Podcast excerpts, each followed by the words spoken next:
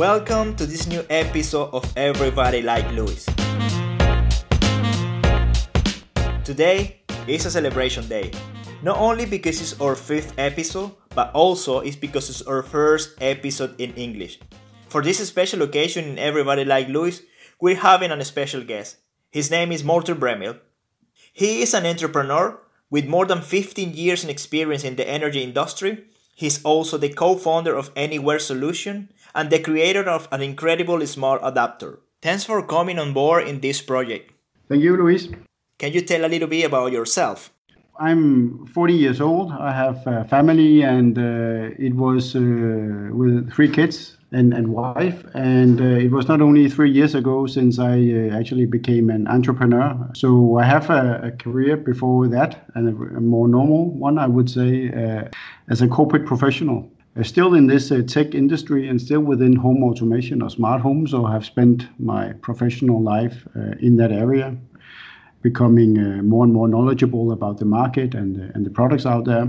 But I have this uh, this.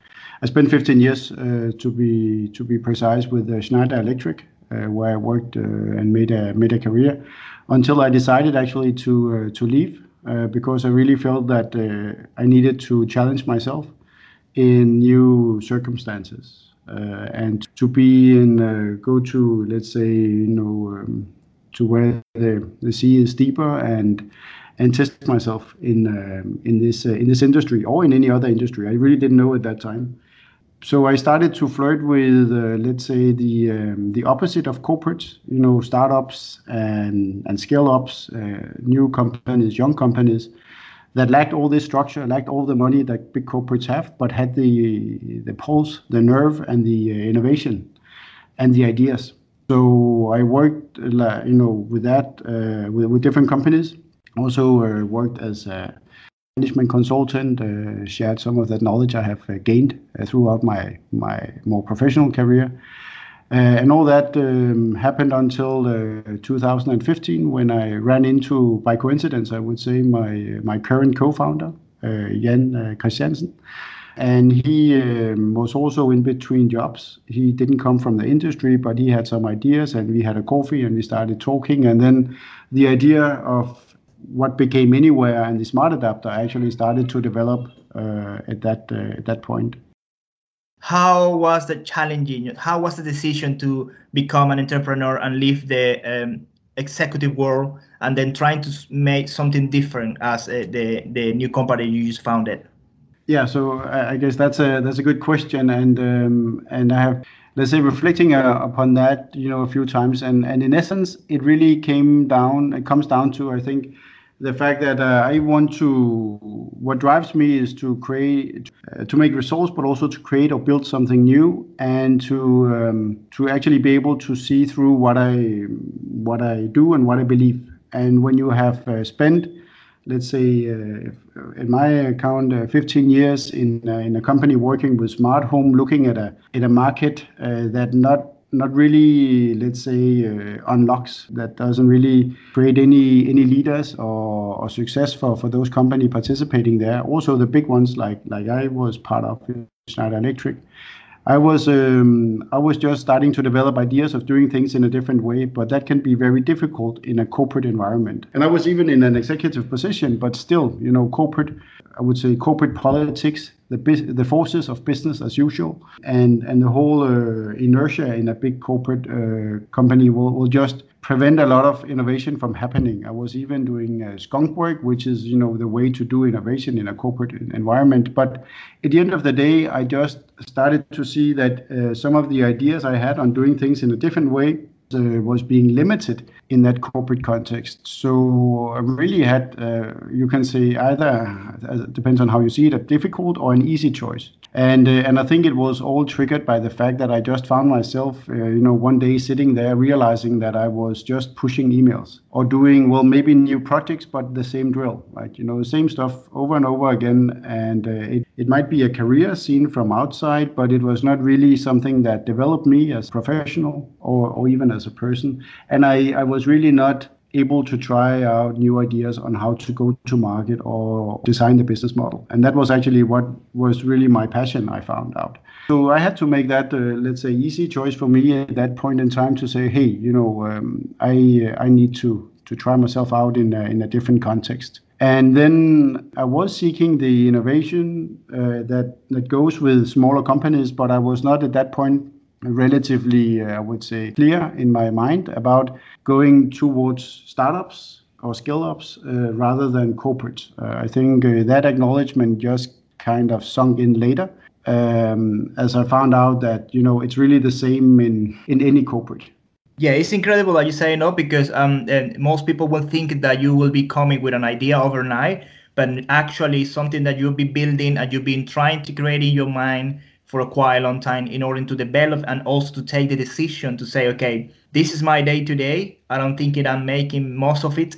And I need to do something to make it count for me, for my idea, and push a little bit more to get results for my own. Uh, exactly that, because it's not really the idea, at least not for me. Uh, the, the drive is not coming from an idea that I wanted to, let's say, carry through. It came from, let's say, this uh, fundamental drive towards trying something else, but also trying out myself uh, and the knowledge I had and I felt I had in uh, in a different context. So I was uh, I wanted to apply that, uh, but couldn't.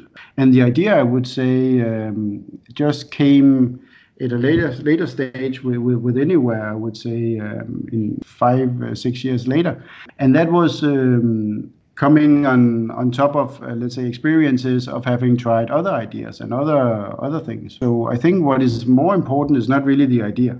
Uh, you know you you can count on having you know 100 people in the world probably sharing the same idea you have right now. So it's all about uh, executing that idea to make it happen or to to bring it to market and and succeed. So execution is, is in my mind uh, much more important than the idea. And the idea will come to you once you kind of know your market and or you identify a problem but that also goes with knowing your market and the dynamics of the market or the forces at work in that market context. And that was what i brought with me. That was you know this deep insight into the market and the forces at work. I was seeing that something didn't really work but a lot of companies were like doing the conventional thing they were looking at each other copying each other, competing with the same same tools in the toolbox. And what I actually felt we needed was uh, new tools. Well, I'm guessing that when you're taking a decision to leave the corporate world and then start this new uh, idea and then executing the idea, which is actually, as you say, the important part of the process. Um, how was the organization to find the right people to join the team and develop what was a, a project that you believe on it? Challenge yourself to get the right people to develop the, the idea. In my case, I uh, came across uh, my uh, my current co-founder. Uh, we didn't know each other before, which was uh, I think when you look back, not, not seen that often that actually you you run into each other, you have a chemistry, you share some uh, and some some understanding, and then you develop a, a, company and, and stays together. Very often you see that uh, that is someone who have known each other for a long time or they study together and very often they break up, right? Because they know each other too well, uh, their weaknesses, their strengths, but also you you are forced in a startup to come into to fall into different roles. You are forced to to step forward sometimes and step back at other times, and uh, and just find a good good way of working. And I think in our case, uh, I found found a very strong match with uh, with my current co-founder. So so we constitute you, you I would say the core team, uh, the management team, obviously. So and that has been a very strong platform for, for anywhere and for anywhere being where we are now. So we work very well together. We have the same mindset. We um, we um, we can uh, disagree and we can uh, we can agree again. When you say you you disagree, it's, it's good because you challenge your team to to also go for improvement. So when you challenge yourself, when you go discussion about any decision to make, so you understand that everyone is is challenging themselves because they want to do better and then to create more positive results. Is that correct? Yeah, I, I fully agree uh, in that statement. I would say uh, when um, I think I think you really need to look for when you build a strong team, and that was also the original question, right? Uh, in my book, you have to look for someone who is not like you, who has different uh, skill sets, different competences, or maybe even annoys you a little bit, right? You know, because they may be, uh, let's say, super structured, or very focused on detail, and that's uh, I would say at least the latter is not is not something I I care about. I uh, I will do it when I have to, but it's not what motivates me. And if it doesn't motivate me, I'm not the best at it. So we are looking for, let's say, when we're looking at, uh, at expanding the team, for someone who who are different and has different skill sets. And that that may challenge your organization, that may challenge discussions because we have different ways of discussing.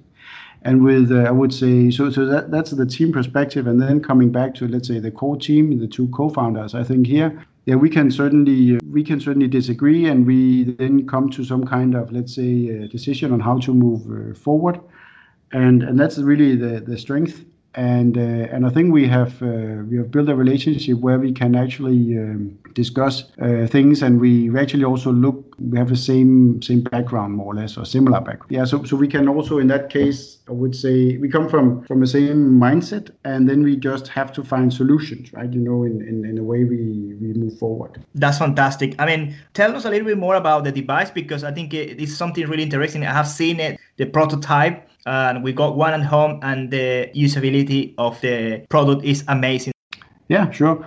Maybe I would start by saying so as a company, uh, on a mission to bring what we call smart living or smart home to every home in the world. And we believe we need to do that as a service, meaning that we are challenging the, the industry convention that it has to be about technology and that it has to be gadgets. So we would like actually to deliver, let's say, family safety, a healthy home, peace of mind, all that to every homeowner in the world as a seamless service. Something you don't don't don't think about. Something you you deal with as easy as you deal with uh, with an app. Uh, but in order to do that, because we are we are talking, let's say, technology and the infrastructure of the home, we need to have a service, a smart living services enabler put into that home. And the history of this industry is actually that it has never really picked up because it's very uh, nerdy, it's very technical, it requires system integration or at least installation of physical components that then, then need to be connected together and talk to each other. We are kind of challenging that conventional wisdom. And the way we do it is by de- developing this uh, enabler, as I mentioned, and that has a physical form today, at least, uh, which is award winning and, and has received a lot of, uh, let's say, innovation recognition. And that's a small smart adapter. Uh, we call it a smart adapter. It's a small lamp socket adapter that you fit into a lamp socket. Uh, it's very small and what makes it different is actually that it has, apart from, let's say, light dimming functionality, it is equipped with a number of built in sensors, such as temperature, humidity, and sound. And then it has a Wi Fi gateway built into it, and it has a Bluetooth. So it's really a very, let's say, multifunctional uh, small product that you install in your lamp as easy as you fit a light bulb.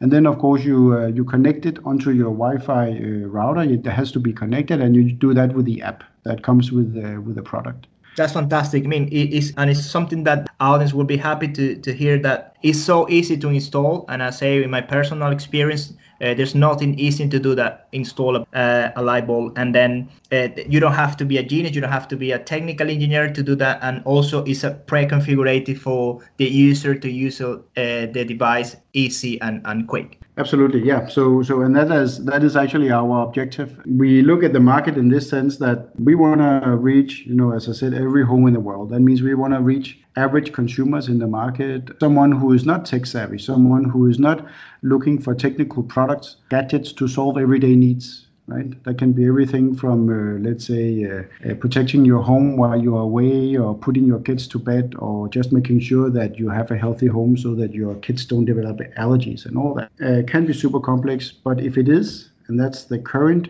state of the industry today, then very few people participate in that.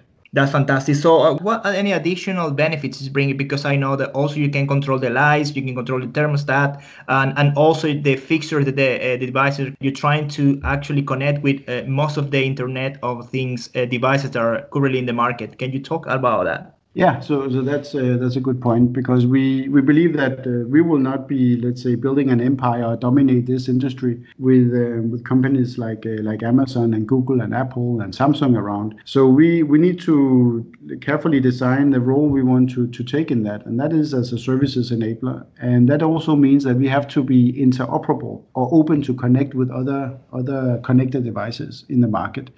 And right now, it's a patchwork of technologies out there. That's one of the things that is holding back this, this industry, that there are so many different types of technologies. But what we do and what we benefit from now is that there seems to be some kind of trend towards open connectivity platforms such as uh, Amazon Alexa, which is you know Amazon's uh, alternative to apps. Uh, they have skills.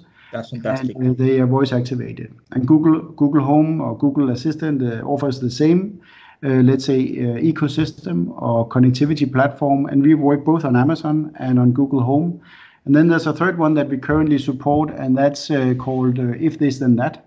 Um, that's a connectivity platform where connected devices that participate in that uh, ecosystem uh, provides uh, triggers or actions, and then they can be shared by all the products there. So if we provide a trigger, for instance, such as a, a temperature threshold but when your temperature goes below, let's say, eight, seven or eight degrees, uh, then it can trigger uh, then it triggers, uh, and that can be used by, for instance, a heat pump or a thermostat to switch on the light in your in your summer cottage or your vacation home.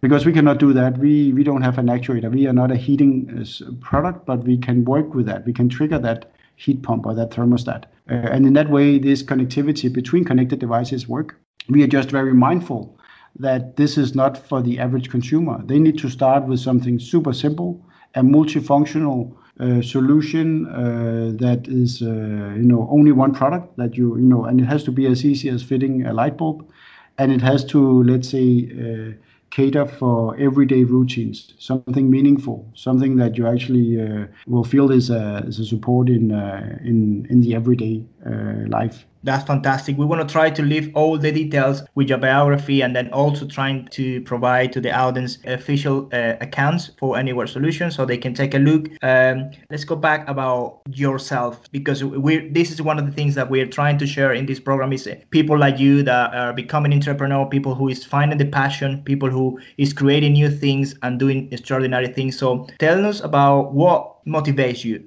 so that's um, that's a good question, and uh, I would say um, for me it's it's about I would say setting goals and uh, and reaching them. But for me, that's that that's what drives me. I need to feel progress, and that direction is really defined by by what I now as a as an entrepreneur in my own startup is in control of. Right, I'm basically in control of my own destiny, at least as long as it comes to, let's say, defining the strategy and the go-to-market model and the way we want to interact with customers and partners. So all that is now, uh, let's say, uh, in my uh, control sphere, even though, of course, there are other people involved in this. So that motivates me. So there's always, I would say, a lot of stepping stones on that, in that, in that on that path. And um, and for me, it's really having a quite clear view on these stepping stones and the fact that that I feel we progress in the right direction. Uh, that's that's motivation for me.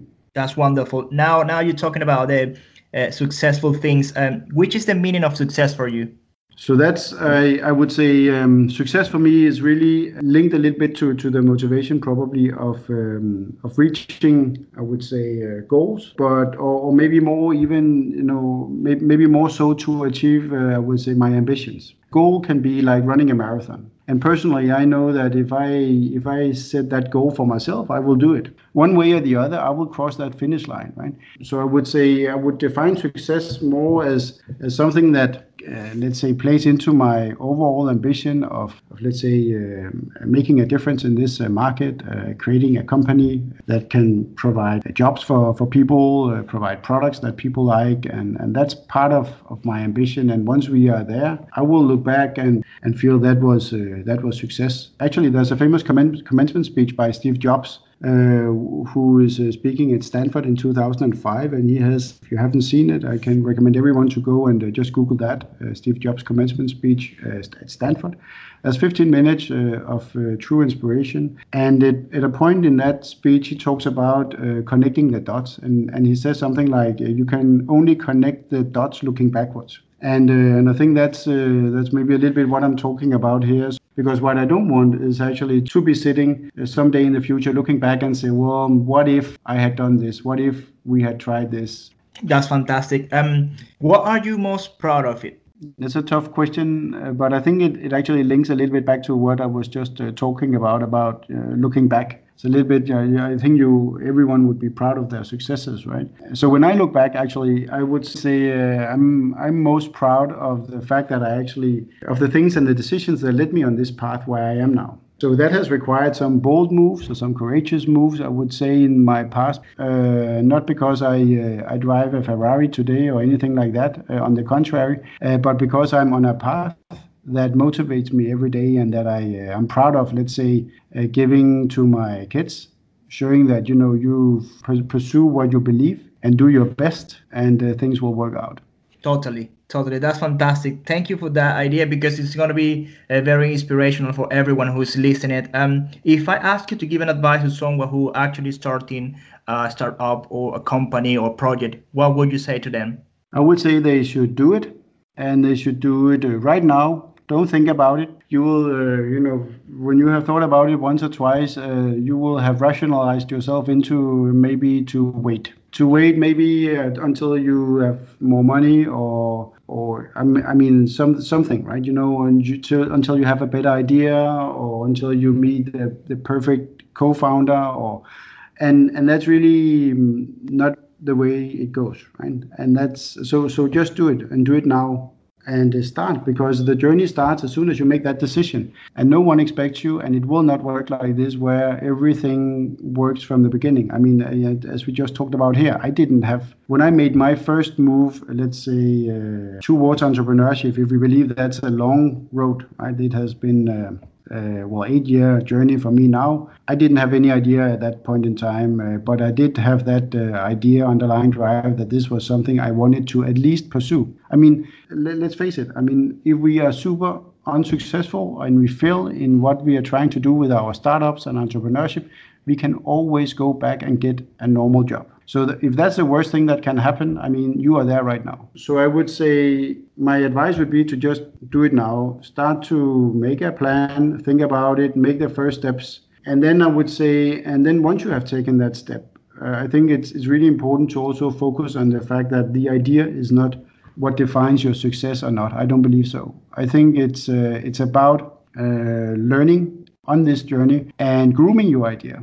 So you may have an idea, you may pursue something, but it will probably change a few times until you have something that actually there's so, suddenly someone who will actually purchase, right, or buy from you. And um, so don't don't think that it's all about the idea. It's actually more about what we talked about earlier, the execution, and the ability to get back up because it will be tough. There will be months without salary. There will be, you know, a lot of pressure, and uh, so you will be knocked over at time. And I think actually the the successful entrepreneurs are not brilliant necessarily that you see today in the you know in the news and media.